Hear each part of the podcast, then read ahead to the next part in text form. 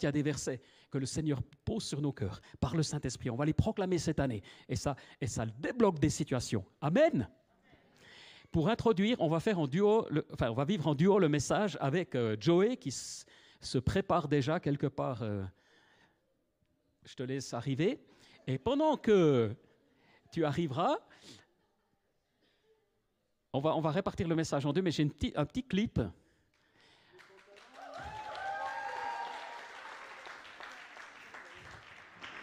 On va, on va, je vais encore introduire. Alors, on va, on va lancer le petit clip. C'est pas interdit de rigoler, c'est juste pour nous situer. Parce qu'on va parler de l'année 2023. Comme a dit Cyril, ça se prépare bien. Mais en même temps, vous allez voir. Alors, on le lance.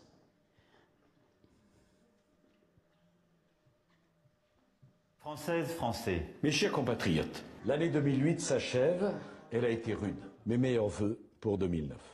L'année qui s'achève a été difficile pour tous. 2010 sera une année de renouveau. L'année 2010 s'achève. Je sais qu'elle fut rude et l'année 2011 s'annonce comme porteuse d'espérance. L'année 2011 s'achève, elle aura connu bien des bouleversements. L'année 2012 sera celle de tous les risques, mais aussi de toutes les possibilités.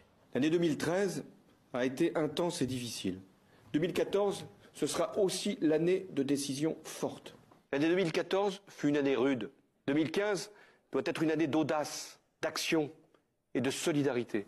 2015 fut une année de souffrance et de résistance.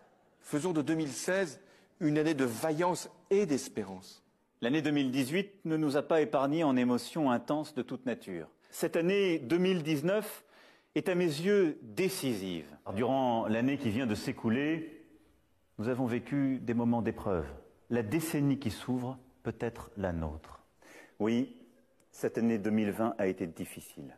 Que 2021 soit une année heureuse pour chacune et chacun. À nouveau, cette dernière soirée de l'année est marquée par l'épidémie et les contraintes renforcées qui pèsent sur notre quotidien. 2022 sera l'année de tous les possibles. Bonne année à tous. Vive la République et vive la France.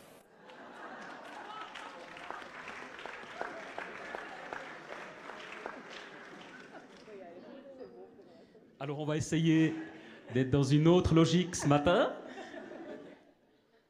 Dieu agit tous les jours, pas seulement d'année en année, et néanmoins, il y a des promesses du Seigneur. Alors on, s'est, plus que croisés, on a eu des partages avec Joey, et je te laisse introduire et donner ce que tu as sur le cœur. Le Seigneur t'a mis à cœur. Merci Olivier, ça fait plaisir de pouvoir te dire le micro une fois. Donc on avait dit 20 minutes, hein, c'est juste Non, on avait dit 10, je rigole.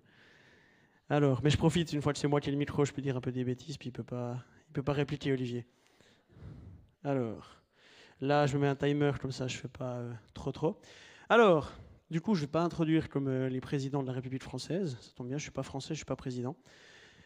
Euh, mais je vais quand même vous parler de, l'année 2023. Globalement, tu peux annoncer, mettre la première slide, Antoine, volontiers. J'aimais bien ce titre parce que oui, je, je prêchais avec Olivier, donc je, recycle aussi ces PowerPoint euh, très, très trend, trendy. Euh, je t'aime Olivier, c'est que de l'amour. Euh, J'ai perdu 30 secondes à dire des bêtises. Alors, ce que je voulais vous dire, ce titre, ce qui m'intéresse dedans, c'est qu'en fait, il y a déjà l'idée, c'est dès 2023. Donc, je vais vous apporter quelque chose, un élément simple, je ne vais pas faire trop long, je ne vais pas m'éparpiller, qui pourrait changer dès cette année et puis à long terme, mais ce n'est pas dans l'idée des fameuses résolutions. Je vais vous proposer de prendre une heure tous les matins pour lire votre, vie, votre Bible, de prier, euh, d'intercéder, enfin de prendre plein de temps pour faire plein de choses, parce que je trouve que c'est plein de résolutions que j'ai déjà prises. J'ai essayé de faire des Bibles en une année, essayé de faire plein de choses, ça a rarement marché. Et euh, surtout, je, suis conscient du fait que pour pas mal de personnes, euh, la vie c'est pas simple et puis on essaie déjà de faire notre maximum. Et c'est pas comme si on avait les bras croisés et puis que tout était simple, puis qu'on n'arrivait pas à faire de différence parce qu'on n'en avait pas l'envie. Mais souvent on a plein de réalités qui nous submergent, qui nous embêtent. On a pour la plupart d'entre vous, vous avez des familles, des maisons, des emplois ou pas justement, et c'est d'autant plus un d'autant plus un défi. Et en fait, la vie se résume plus en défi qu'en en temps libre euh, qu'on pourrait euh, décider qu'est-ce qu'on en fait pour Dieu. Et dans tout ça, en fait, moi je me disais, mais qu'est-ce qu'on peut faire dans tout, quand on est submergé, qu'on ne sait plus quoi faire et qu'on est, on est déjà en train de, lutter, de survivre pour pouvoir euh, vivre jour après jour, je vais pas arriver vers vous puis vous dire ouais, prenez plus de temps pour prier, euh, et puis, euh, puis lisez votre Bible, et puis, puis machin, puis priez pour les malades, et puis c'est pas pas mon cœur, et puis je suis pas là pour vous donner des leçons. Et donc je me suis dit mais qu'est-ce que qui qu'est-ce qui est central dans ma vie et comment moi je fais par rapport à mes défis et surtout qu'est-ce qu'on vit avec le groupe de jeunes et qu'est-ce qu'on transmet ces temps avec le, groupe de jeunes? Je suis au groupe de jeunes du pape, on vient de on vient de vivre notre, notre camp de ski. Et puis, il y a un, élément central que j'ai partagé avec pas mal de jeunes qui m'a semblé important de vous, de vous le partager. Et ça se résume en 1 Pierre 5, 7. C'est déchargez-vous sur lui de tous vos soucis, car lui-même prend soin de vous. Vous l'aviez tous entendu. Moi, je l'ai retrouvé, euh, je l'avais en tête, j'ai écrit sur Google, j'ai trouvé la référence. Je connais pas si bien ma Bible que ça. Et euh, on la connaît, mais ce que ça représente à nos yeux, ce que ça illustre, c'est pas forcément très clair souvent. Et c'est ça que je veux un peu apporter, c'est qu'est-ce que ça illustre, qu'est-ce que ça, qu'est-ce que ça représente pour moi. Euh, pour moi, ça, ça représente le fait de, c'est simplement aller vers Dieu quand on n'arrive pas avec nos défis. Mais aller vers Dieu, c'est pas aller vers Dieu en disant euh, Seigneur, je suis désolé, j'y arrive pas. Seigneur, j'ai encore échoué. On a beaucoup prié par rapport à, la masturbation, à la pornographie de beaucoup de personnes au camp. C'est un, problème, euh, comment dire, très répandu, très peu discuté, très peu parlé, euh, surtout dans les églises, malheureusement et pourtant tellement central et puis qui permet d'illustrer tellement de choses. C'est quelque chose de sale, quelque chose de dégoûtant et quelque chose avec lequel j'ai aussi beaucoup de problèmes, beaucoup de défis, avec lequel on n'arrive pas vers Dieu en disant on arrive toujours vers Dieu en disant Seigneur, je m'en veux, excuse-moi, je ferai plus, gna gna gna. Puis ça, et puis c'est cette attitude-là qui me, qui me convient plus. C'est en changeant cette attitude-là que ce défi, en exemple premier, a pu changer et a pu évoluer. Et c'est là que je veux apporter quelque chose de central, c'est que pour moi, par rapport à ce défi-là, les choses ont commencé à changer. Le jour où j'ai commencé à dire à Dieu, Seigneur, j'y arrive pas, transforme-moi, fais quelque chose, mais on se centre sur lui et pas sur soi, pas sur son échec, mais sur sa puissance, sur ce qu'il peut faire dans notre vie. Et ça, ça prend pas de temps. Ça, ça peut, c'est une prière simple qu'on fait dans une voiture, qu'on fait juste avant de dormir. C'est c'est 10 secondes, mais c'est l'attitude de cœur qui compte. Et c'est ça qui va faire la différence. C'est pas le temps que vous prenez.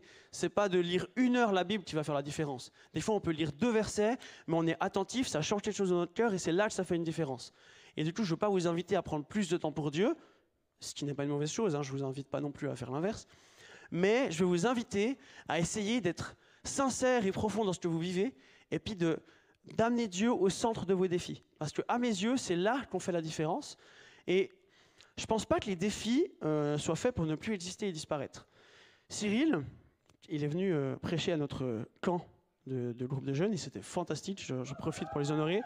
Et je profite de préciser que c'était aussi Cyril et Héloïse qui a fait beaucoup de, remarques, de précisions, qui, qui rappelaient Cyril alors quand il partait un peu dans C'était fantastique. Mais il a dit une chose qui m'a parlé, il a parlé de David, il a beaucoup parlé de David. Et puis on a parlé des défis de David qui ont précédé son combat avec Goliath. Et moi, ce qui m'a interpellé dans tout ça, c'est qu'on se rend compte que chacun des défis qu'il a pu surmonter lui a amené quelque chose. À mes yeux, il a appris à connaître Dieu au travers de ça, il a développé sa foi, et lorsqu'il s'est retrouvé face à Goliath, il a pu le vaincre. Mais ce que ça veut dire, c'est que l'important du défi, c'est pas d'en sortir, c'est de, pour moi, en tout cas c'est ma, conviction personnelle, c'est de rencontrer Dieu, d'apprendre à le connaître et de faire grandir sa foi. Et du coup, c'est pas important de pas avoir de défis, c'est important d'en faire quelque chose. Et comme le disait Luc Dumont aussi, quand il y a des problèmes, quand il y a des défis, c'est aussi des opportunités. Et, je pense que c'est aussi une, manière de voir les choses qui doit, qui doit évoluer. C'est qu'on a souvent honte de nos défis, on a honte de nos problèmes, mais en fait, je pense que Dieu veut en faire quelque chose et que pas, on n'a pas à avoir de, un regard craintif, honteux et, aussi surtout avoir un regard jugeant et malveillant par rapport aux autres qui en vivent. Moi, le premier, ça m'est déjà arrivé de dire purée, lui, euh, il galère avec la même chose depuis tellement longtemps, euh, je ferais tellement mieux à sa place, puis en fait, on n'en sait rien, parce qu'on n'est pas à la place des autres. Et du coup, c'est ça que je veux vous transmettre ce matin, c'est que le regard par rapport à ces défis doit, je vous encourage à changer et à chercher vraiment à mettre Dieu au centre. Et on a tous, pour la plupart, tellement de défis que si Dieu est au centre de chacun de nos défis, eh ben Dieu sera au centre de notre vie.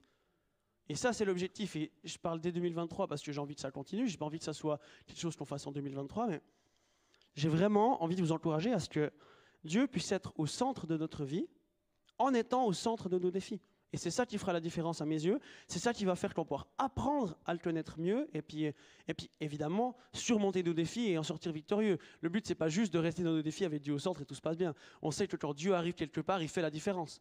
Dieu change les choses. C'est d'ailleurs à ça qu'on est appelé. C'est à ça que je vous encourage à prier. C'est que là-dedans, c'est comment, enfin, c'est Seigneur, change-moi pour que ce défi change pour plein de défis. On doit changer nous, et c'est ça qui est bon, c'est que le défi nous force à devoir nous transformer. Je fais des études de psychologie à Lausanne, et c'est hyper dur. Je suis en train de refaire ma, première année pour la, deuxième fois. C'est hyper dur, je suis pas scolaire, je suis pas quelqu'un d'organisé, et l'université, jamais j'aurais pensé aller là. Franchement, l'école, c'était à la fin, j'en pouvais plus, je suis sorti euh, un peu à quatre pattes de l'école, c'était vraiment terrible. Mais qu'est-ce que ça me défie, qu'est-ce que ça me challenge, et qu'est-ce que ça me demande de demander à Dieu de me transformer pour réussir à faire ces études-là? Parce que c'est, enfin, ça qui me, est au centre vraiment de, mon cœur et de ce que, de ce que je vis, c'est que en, en fait, en étant focalisé sur le fait de réussir ces études-là, bah, je prends la décision de demander de l'aide à Dieu, donc d'accepter que je suis imparfait, que je ne suis pas capable, que j'ai pas ce qu'il faut, et que c'est à lui de venir faire la différence. Et du coup, lorsque dans l'exemple, par exemple, des études, je vais rater un examen, je vais pas aller m'excuser vers Dieu. Je vais aller lui dire, Seigneur, change-moi encore plus, fais encore plus la différence, j'ai encore plus besoin de toi. Et c'est ça, en fait, qui est, au, centre de mon cœur. Et c'est la même chose pour tous les défis. On parlait de la masturbation, de la pornographie, on a une chute, on, on, pêche. Et eh ben, c'est la même chose. Seigneur, désolé. Oui, bien sûr qu'on est désolé, mais je pense que si le cœur est sincère, Dieu, il le sait. Seigneur, transforme-moi encore plus. Fais encore plus la différence en moi. Parce que c'est de ça qu'on a besoin, c'est que Dieu nous change on avait des discussions avec des gens aussi qui, me parlaient, des jeunes qui me disaient Mais j'aime pas assez Dieu, euh, j'aime pas assez mon prochain. Mais ça aussi, c'est des choses qu'on peut demander. Seigneur, je t'aime pas, fais quelque chose, transforme-moi. Et pour chaque chose, on peut le demander. Transforme-moi, fais la différence, change mon cœur. Et, je pense que c'est la première chose à devoir changer. Si notre cœur n'est pas changé, le reste, ça va pas venir. On peut se forcer, on peut être religieux dans l'idée et, se forcer à faire la différence. Mais sur le long terme, ça va jamais rien faire et pour moi, ça aura peu de valeur. Alors que si on demande d'abord à Dieu de changer nos cœurs, tout en venant au, centre de nos défis et de faire la différence, eh ben, à mon avis, notre cœur va changer et là, Dieu va commencer vraiment à pouvoir faire son œuvre et puis faire la différence.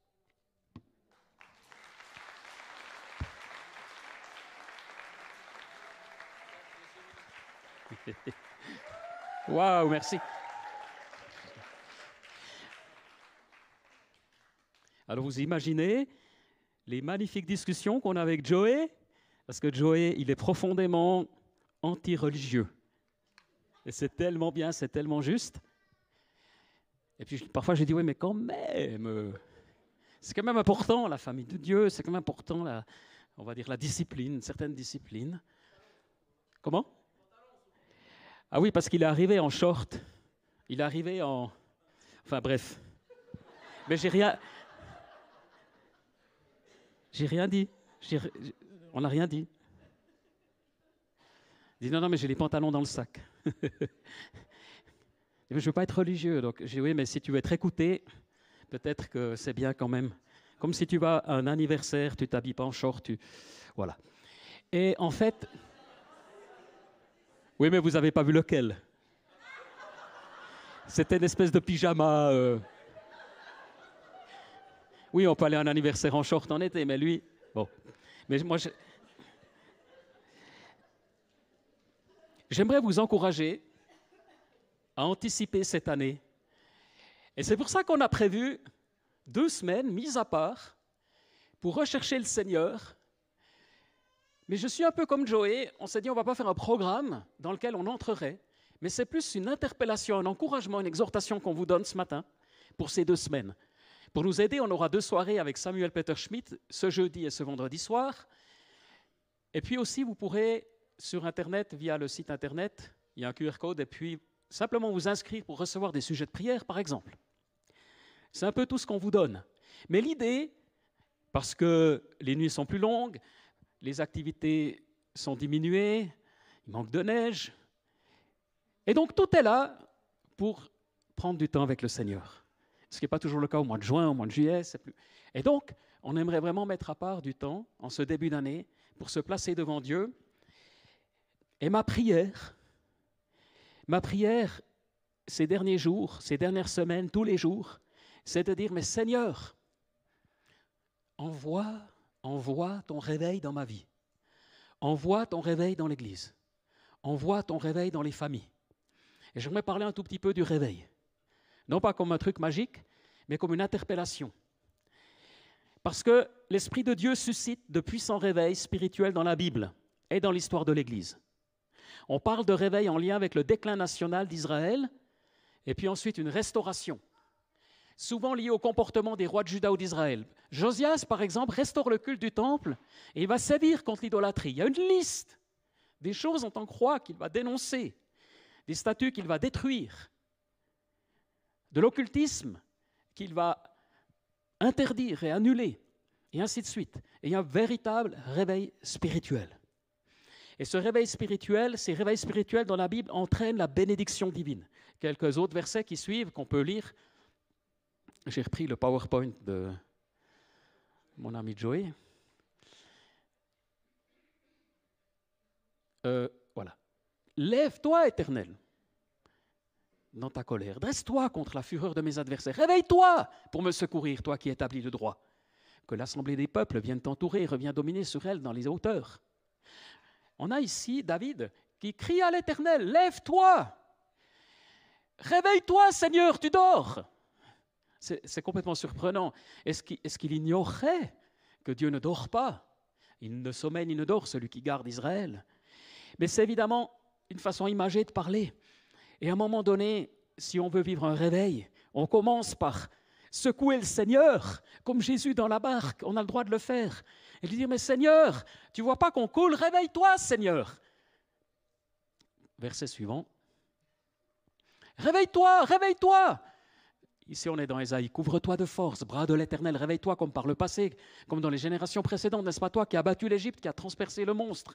Vous avez des combats, vous avez des luttes. On l'a dit tout à l'heure, il y a la proclamation, mais il y a aussi le cri qui est adressé à Dieu. Et ce cri qui est adressé à Dieu, c'est pour des personnes autour de nous qui ne connaissent pas encore le Seigneur. C'est pour tous les, symptômes de tiédeur qu'on observe autour de nous. Et, je sais que la pandémie a entraîné de la tiédeur chez certains, chez d'autres au contraire un réveil, des prises de conscience. Mais les choses de la vie peuvent nous attiédir. Et la vie familiale n'est pas facile. Véhiculer les enfants à l'école, à la fin de l'école, rebelote pour aller au cours de musique, au cours de sport, et puis ci et ça. Et puis il y, a mille et une choses qui vont vous accaparer. Et c'est juste, dans un sens, c'est normal, c'est nos devoirs.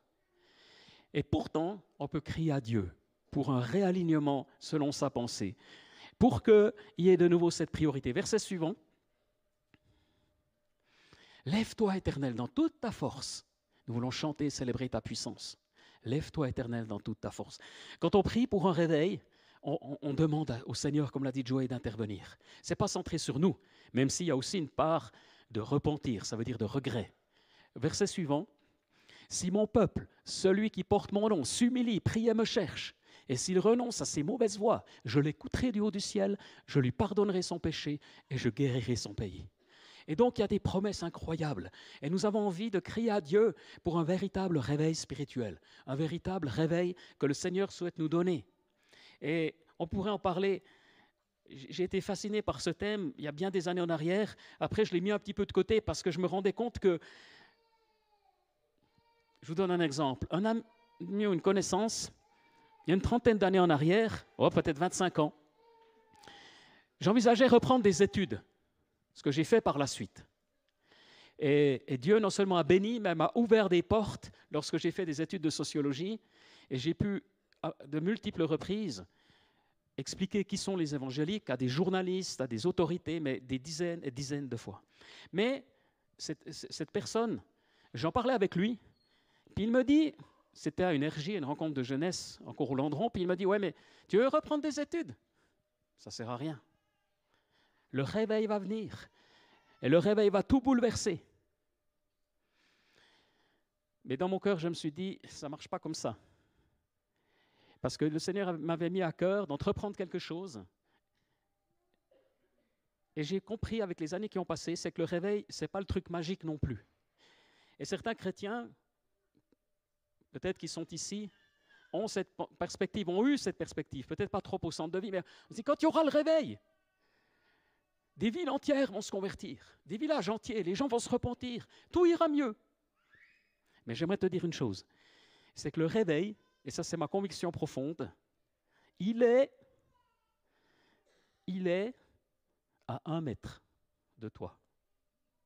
Il est dans la pièce d'à côté. Il est peut-être à une heure, à une semaine. Il n'est pas dans dix ans. Pourquoi? Parce que la parole de Dieu dit Réveille-toi, toi qui dors, dans Éphésiens. Et tu choisis. Et être réveillé, c'est un choix. C'est un choix. Pour l'un, ça va être de choisir de mettre de l'ordre dans sa vie.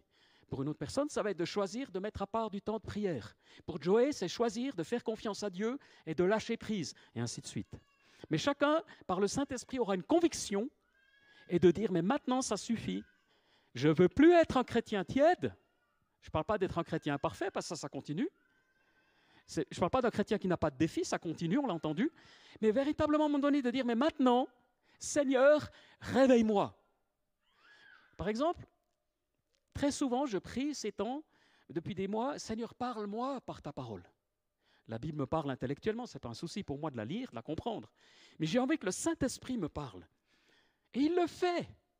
Deux, trois, quatre jours, une semaine après, mais chaque. Les jours se suivent et c'est comme une manne fraîche, comme dit la parole de Dieu. C'est comme une nourriture fraîche. C'est une nourriture fraîche chaque matin. Et Dieu répond. Puis après, il y a d'autres domaines dans ma vie. Peut-être que quelqu'un va prier et dire Seigneur, mais réveille-moi dans le témoignage.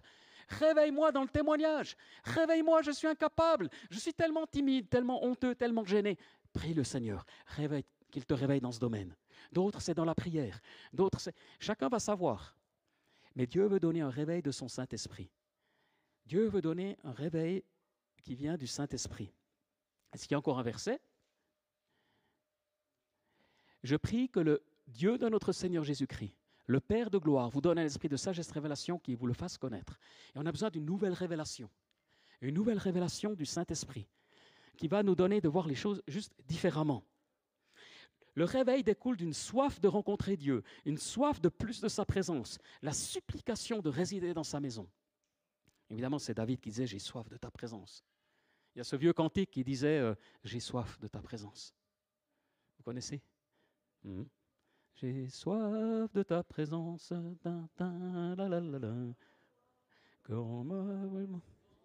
Ah ben viens Cyril.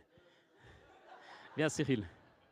Oui, parce que comme ça, on ne prend pas que les jeunes, mais il y a des personnes aussi. Non, tu n'as pas trop envie. Viens, depuis là, il y a un micro. C'est que juste moi, moi j'ai un don pour chanter, mais pas, non, pas les paroles. J'ai soif de ta présence, divin chef de ma foi. Dans ma faiblesse immense, que ferais-je sans toi? Chaque jour, à chaque heure, oh j'ai besoin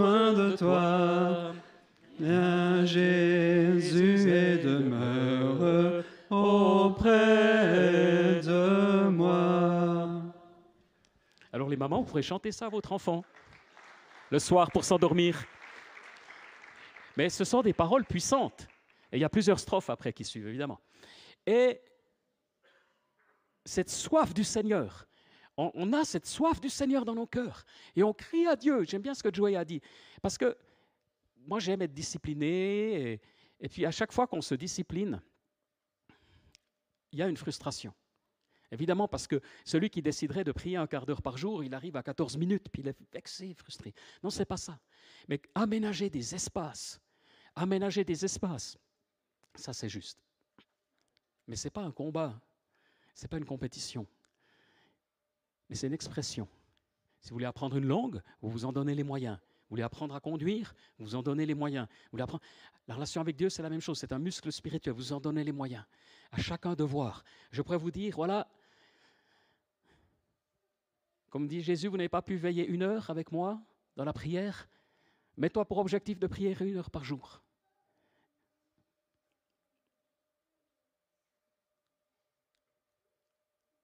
Je ne suis pas sûr que ce soit comme ça. Mais chacun, avec l'aide du Saint-Esprit, aura sa propre conviction de peut-être se réveiller un quart d'heure plus tôt, de peut-être jeûner une fois par semaine, même un repas, de peut-être, peu importe, mais ce que le Seigneur va vous mettre vraiment sur le cœur, Parce que rien ne va se passer sans un aménagement conscient, un réaménagement de ma vie. Peut-être certains, pendant une semaine, deux semaines, vous allez stopper les réseaux sociaux. Il y aura la panique dans votre entourage. Il est mort. Il est malade. Le Seigneur l'a enlevé au ciel. Je ne sais pas comment vos amis vont réagir. Peut-être que d'autres, ils vont simplement suspendre Internet, suspendre Netflix, suspendre ceci ou cela. À la fois des choses qu'on interrompt, puis d'autres qu'on commence. Chacun doit savoir, chacun doit trouver. Le jeûne a plusieurs formes. La première chose, en priant pour le réveil, c'est de chercher Dieu lui-même. Car c'est Dieu qui est saint de force et qui peut agir à nouveau. Amen. C'est le Seigneur qui peut agir, c'est lui qui va agir. Mais pour le chercher, ça doit s'exprimer. Ça va devoir s'exprimer par, par quelque chose quand même. Et c'est une question de cœur. C'est une question de cœur. Nous voulons vivre une église réveillée parce que quand la gloire, elle l'est déjà. Il y a plein de foyers de réveil parmi nous. Il y a tellement de choses encourageantes. Il y a tellement de choses que le Seigneur fait. Vivre un réveil, c'est non seulement passer par des moments de repentance, c'est non seulement retrouver le zèle de la prière, mais c'est surtout et premièrement être touché profondément par l'amour et la grandeur de Dieu. Autrement dit, la première chose à chercher en priant pour le réveil, c'est Dieu lui-même. Vraiment, vraiment, vraiment. On a dans l'histoire de l'Église des témoignages de réveil et, qui, ont marqué. Par exemple, on a eu le réveil qu'on a appelé le réveil méthodiste en Angleterre avec John Wesley au XVIIIe siècle, un prédicateur incroyable qui a parcouru toute l'Angleterre et des milliers et des milliers de personnes se sont tournées vers le Seigneur. Et on dit même que ce réveil a eu un tel impact qu'il aura évité une révolution sanglante en Angleterre. Les choses auront évolué historiquement de la monarchie à la démocratie sans bain de sang différemment de la France, tellement ce réveil aura eu un impact spirituel conséquent. Il y a aussi de, de grands awakenings aux États-Unis, de grands réveils, avec des personnalités comme Charles Finet. Charles. Là aussi, des choses incroyables. Par exemple, on dit que dans ces réveils, il y a, euh, par exemple, à New York, dans les années 1850, des réunions de prière démarrent parmi les hommes d'affaires qui réunissent jusqu'à 6 000 personnes. La ville compte 800 000 habitants. C'est dix fois moins qu'aujourd'hui, ou même moins. Et on parle de 50 000 conversions. Les, les réveils, ensuite, débouchent sur des vagues de moissons et de conversions. Au XXe siècle, le réveil du Pays de Galles commence à l'automne 1904 sous la conduite d'Evan Roberts. C'est un ancien charbonnier de 26 ans. Le réveil a duré moins d'un an, mais pendant cette période, on estime que 100 000 personnes se sont converties. Il y a un peu plus de 100 ans donc, au Pays de Galles. Et les églises apostoliques sont issues aussi de ce réveil. Le réveil s'est répandu ensuite en Écosse, en Angleterre, et on pense qu'environ un million de personnes se sont converties en Grande-Bretagne. En Suisse aussi, il y a eu des périodes de réveil phénoménaux. On l'oublie un peu, mais il y a eu vraiment des périodes de réveil, par exemple à partir de 1820, 1830. Donc ça remonte à quand même un bout de temps. Il y a un réveil dans différents endroits. On appelle ça le piétisme, mais aussi le réveil tout simplement à Genève. Et ce réveil touche toutes les couches de la population. Et vous le savez peut-être, mais Henri Dunant, futur fondateur de la Croix-Rouge, premier prix Nobel de la paix, on en avait parlé récemment, lui est un fruit direct de ce réveil. Il vit lui-même un réveil personnel. Ses amis vivent un réveil personnel. Avec ses amis, justement, il crée l'Union chrétienne de jeunes gens. Il crée l'Alliance évangélique et finalement, il fonde la Croix-Rouge. Mais c'est un mouvement de réveil qui a démarré en Suisse, simultanément dans d'autres pays d'Europe aussi, bien sûr. Et puis, il y a eu à Neuchâtel aussi des moments de réveil, à la Côte aux Fées, à Frezin, et puis bien sûr au Pont de Martel. Et ça se fait, c'est un réveil qui se fait chaque année. Mais pas religieusement, mais vraiment dans un bon état d'esprit. Et je l'ai même trouvé sur le site internet de la commune des Ponts de Martel. Il est mentionné le réveil en je ne sais plus quelle année. Et donc, on a des précédents. Maintenant, il faut savoir que les réveils d'aujourd'hui vont peut-être se manifester différemment, parce que ceux qui ont étudié ça, qui recherchent ça, qui prient pour le réveil, ont parfois une image, on dit toute la ville de Neuchâtel va se tourner vers Dieu. Mais peut-être que le réveil, via les réseaux sociaux, quelque chose va démarrer dans ta vie, dans ton groupe de prière, et peut-être c'est quelqu'un que tu connais en Afrique qui va entendre parler et qui va être touché. Peut-être que c'est en Amérique latine, peut-être c'est dans l'autre sens, parce que les logiques géographiques ne sont plus les mêmes. On communique plus de la même façon. Si quelqu'un vit une expérience forte dans un village, c'est pas sûr que les autres du Val de Rue le sachent. Parce que tout simplement, la géographie a changé. Cependant, s'il y a un réveil, ça va se propager. Ça va peut-être pas se propager dans ta maison si tu connais pas tes voisins, mais ça va se propager avec des gens que tu connais, quand tu vas au fitness, quand tu es sur ton lieu de travail, parce que le mouvement de Dieu va se faire. Je suis juste en train de dire qu'on ne doit pas avoir une image figée de ce que Dieu est en train de faire. Les caractéristiques d'un réveil pour nous, et d'ailleurs, The Guardian, un, quotidien britannique, disait que 250 000 agnostiques en Angleterre se sont tournés vers la foi en Jésus grâce au cours Alpha, Alpha Live. C'est aussi un réveil. Il ne faut pas cataloguer les choses, que le réveil, que ça doit être comme ci ou comme ça. Le réveil prend différentes formes, mais Dieu veut agir à travers nous. Pour résumer, un réveil pour nous, quelques éléments, c'est une nouvelle soif de Dieu. Une nouvelle soif de Dieu et de son royaume. C'est un mouvement de repentance, de conversion, de changement de vie. Oui, c'est aussi ça, parce que le Saint-Esprit nous donne des convictions, des prises de conscience. Et on vient vers Dieu, on dit, mais ça, je veux plus, je veux changer. C'est aussi un nouvel élan de prière. C'est un nouvel, une nouvelle ferveur dans l'adoration accompagnée de nouveaux chants. Dans les réveils des années dernières, enfin des, des décennies, des siècles passés, à chaque fois qu'il y a eu un réveil, il y a eu des cantiques nouveaux, des chants nouveaux, des mélodies nouvelles. Et souvent, les chrétiens osaient, comme Martin Luther, reprendre des mélodies, entre guillemets païennes, mettre des paroles chrétiennes, et ça donnait à toi la gloire. Mais pas seulement plus près de nous aussi. Quand il y a un réveil, sous l'inspiration du Saint-Esprit, on fait des choses inédites. Le réveil produit une nouvelle créativité. Une nouvelle créativité. Une nouvelle créativité. Donc le réveil, c'est aussi un, réveil de joie. Et quand je priais pour le réveil, ces, dernières semaines, je prie Seigneur, et puis en même temps j'ai une joie incroyable. C'est pas parce que tu pries pour le réveil que tu vas être tout le temps en détresse et dans la tristesse. Parce que tu, tu, tu vis un réveil personnel et puis tu as cette joie du salut, cette joie d'être enfant de Dieu, cette joie. Et puis après, en même temps, tu vas peut-être verser des. Moi, ça m'arrive pas très souvent, mais ça m'est arrivé de prier et des larmes coulent. Et je pleure devant Dieu. Une tristesse spirituelle. Je ne sais pas si vous avez connu ça. Ce n'est pas une tristesse de l'âme. Au moment où vous avez fini de prier, la, tristesse disparaît.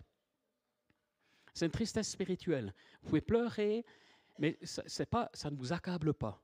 Ça m'est arrivé parfois dans la prière et vous êtes là tellement ému par le Saint-Esprit face aux réalités que vous connaissez, le Seigneur donne un élan nouveau dans la prière, une nouvelle manière de louer, de nouvelles formes de célébration. Le réveil que Dieu produit va peut-être conduire à de nouvelles formes de célébration parmi nous.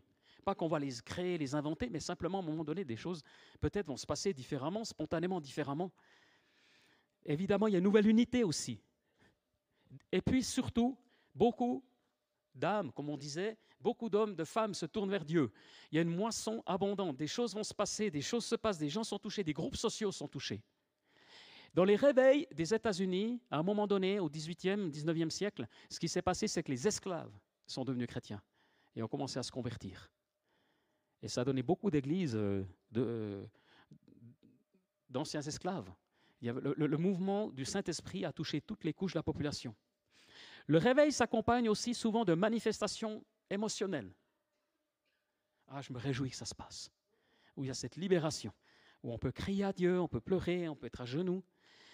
Le réveil ouvre souvent aussi aux manifestations surnaturelles. Parce qu'à un moment donné, quand on commence à être réveillé, touché par Dieu, ça ouvre le Saint-Esprit et les dons spirituels se manifestent et on va commencer à voir des choses juste encore plus fortes qu'aujourd'hui. Et puis le réveil suscite des oppositions de la part des chrétiens pas réveillés souvent. Ou des églises moins réveillées. il y a toujours eu ça. Il y a toujours des critiques. Ouais, mais quand même, ce qu'ils vivent et tout. Et ça, il faut s'y préparer parce que quand il y a un réveil, tout n'est pas parfait. Et dans les réveils de Wesley, dans les réveils de Finney, il y avait beaucoup de manifestations émotionnelles. Les gens étaient, étaient saisis vraiment de repentance, de pleurs, de larmes, de cris. Et ils ne bloquaient pas, ils laissaient l'Esprit de Dieu agir. Mais évidemment qu'il y avait un côté humain aussi. Alors ils ont été souvent critiqués en disant oui, mais quand même, la foi, c'est, rationnel, la foi, c'est logique, la foi, c'est quoi cette affaire émotionnelle? Il y a trop d'émotions. Non, mais quand le réveil vient, Dieu touche corps, âme, esprit. Dieu touche la volonté, Dieu touche les émotions et Dieu touche l'intelligence. Le réveil est un choix, une prise de position. Le réveil, c'est une grâce de Dieu. Oui, Dieu, Dieu est puissant. C'est Dieu qui choisit ou c'est toi qui choisis? À partir d'aujourd'hui, c'est moi qui choisis. Parce que c'est déjà le Saint-Esprit qui agit en nous, qui aimerait nous voir, nous lever pour lui, nous réveiller pour lui. Le réveil est un choix, mais ce n'est pas une fin en soi. Le réveil, j'ai noté, c'est la revivification de l'arbre asséché qui va être irrigué, arrosé, nourri, ensoleillé pour porter une récolte abondante.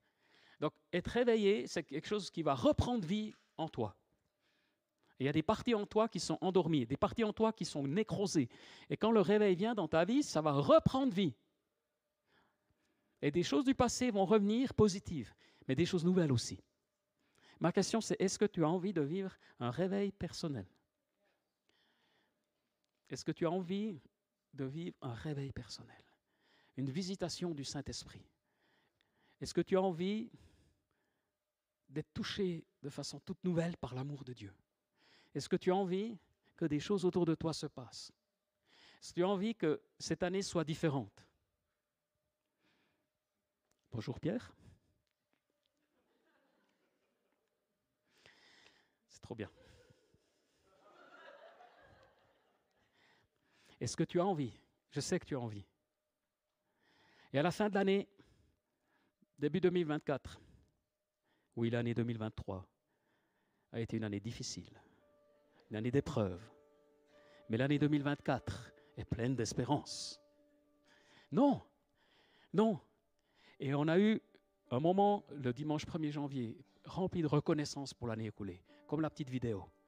Parce que Dieu nous mène de pas en pas vers plus de sa gloire, de sa présence. Vers plus de sa gloire, de sa présence, de ses signes, de son amour, de sa bonté. Amen. Et on va aller de, comme dit la Bible, de gloire en gloire, pas de facilité en facilité.